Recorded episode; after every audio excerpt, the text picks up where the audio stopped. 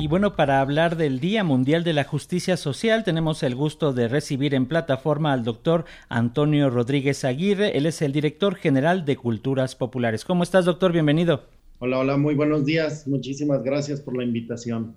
No, hombre, al contrario. Y bueno, eh, para comenzar, mm, doctor, ¿te parece si hablamos de este eh, día eh, que se conmemora este 20 de febrero justamente y qué acciones se están llevando a cabo desde la Dirección General de Culturas Populares para hacer realidad este principio de justicia social? ¿Qué nos dices?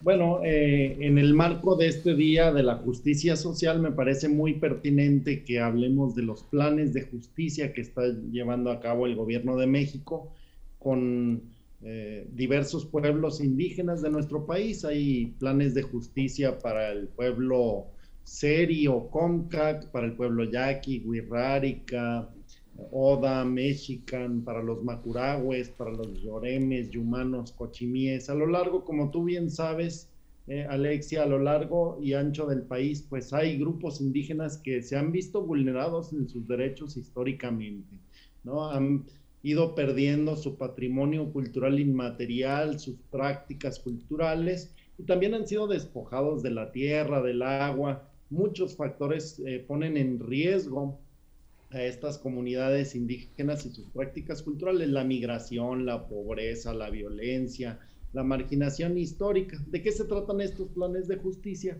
Pues son planes de justicia que el presidente Obrador, que a través de, las diversas secretarías ha impulsado para restituir los derechos y de eso se trata la justicia, es decir, no es una visión altruista donde se ayuda a los pueblos, se les concede algo a partir de una sociedad que los tiene marginados, sino que la justicia consiste eh, en hacer efectivos estos derechos. A nosotros en la Dirección de Culturas Populares, en la Secretaría de Cultura del Gobierno de México, pues nos toca lo relativo, lo alusivo a la identidad, a la lengua, a la cultura y pareciera que es un tema menor, pero en realidad estos pueblos, pues su cosmovisión, su forma de organizarse, su relación con la tierra, con el agua, con sus ancestros, con la memoria de lo que han sido parte de esto, de la cultura, de, la identidad.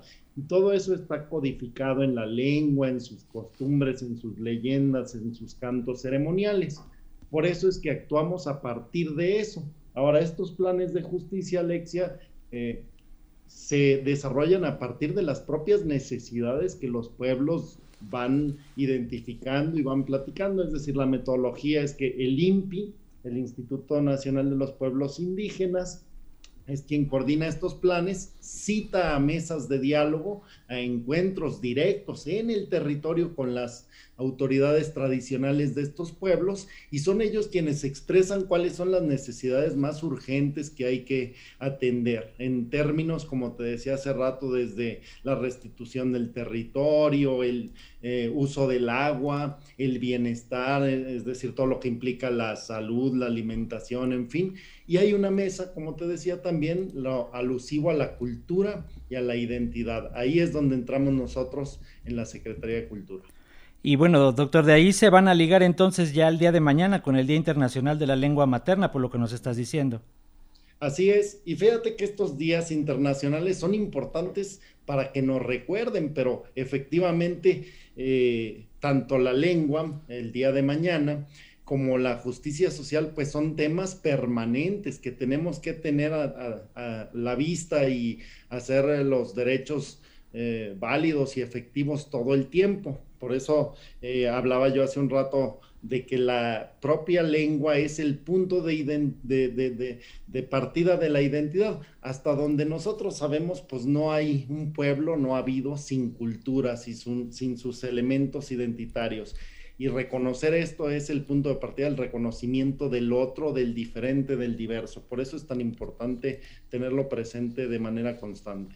Pues, eh, doctor Antonio Rodríguez Aguirre, director general de Culturas eh, Populares y Urbanas, si nos lo permites, seguiremos en constante comunicación para seguir hablando justamente del eh, fortalecimiento a los procesos, a las expresiones culturales de nuestro México. Te enviamos un fuerte abrazo y los micrófonos de la radio pública de Radio Educación están abiertos.